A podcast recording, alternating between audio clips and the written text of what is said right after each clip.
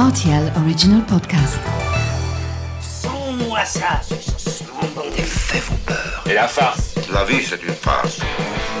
Ma soupe, s'il vous plaît. Ça tord, les chocolates. Mon scarpe, mon germe-là Mais combien de fois je dois vous dire que c'est susceptible, l'aubergine Tous les produits sont là, alors je vais commencer. Salut, c'est Mathieu Lopez, bienvenue dans ma cuisine. La recette d'aujourd'hui est pratique puisqu'elle permet de préparer un véritable délice à l'apéritif, fait maison, et en quelques minutes seulement, voici la recette du caviar d'aubergine à l'oriental.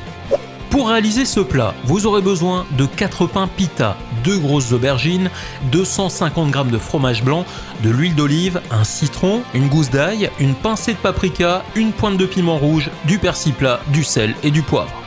On commence par couper les deux aubergines dans le sens de la longueur, puis on la pique à différents endroits à l'aide d'une fourchette, de manière à ce que la cuisson se fasse de manière harmonieuse. Vous badigeonnez ensuite cette aubergine du côté chair, puis vous les posez toutes les deux sur une grille de four.